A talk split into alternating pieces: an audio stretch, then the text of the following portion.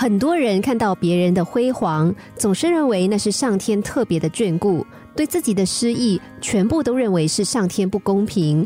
这种想法本身其实是不合理的。如果你的心里面没有成功的种子，成功是不可能主动生根发芽的。在心理学中，这就是心理暗示的作用。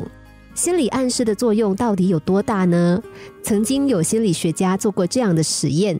心理学家来到一个小学，在两个水平都几乎相同的班级上，对其中一个班级的学生说：“他们是经过挑选的，是具有特殊潜能的人，他们的前途无可限量。”而对另一个班级的学生则说：“他们是智力一般的群体，他们的未来注定平庸。”仅仅过了两年的时间，这两种不同的心理暗示就产生了不一样的效果。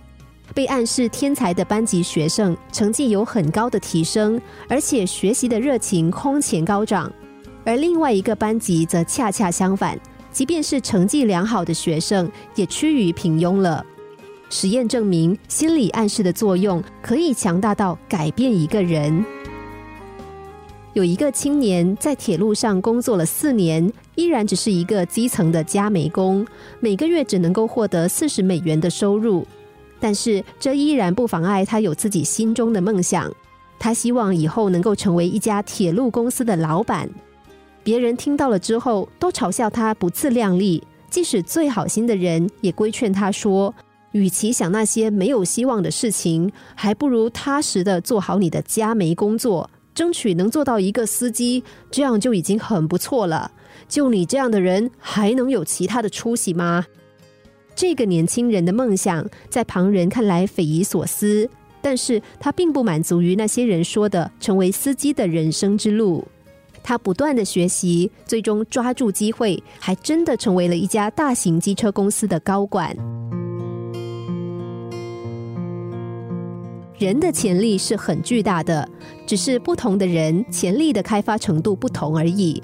只要能够有效的激发人的潜力。有时候会并发出惊人的能量。心理暗示就是一种能够帮助人深度挖掘潜力的方法。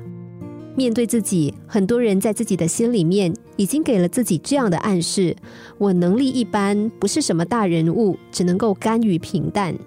事实上，人与人之间没有那么大的差别。那些伟大人物，他们本身也没有特殊的地方，只是他们努力的更多而已。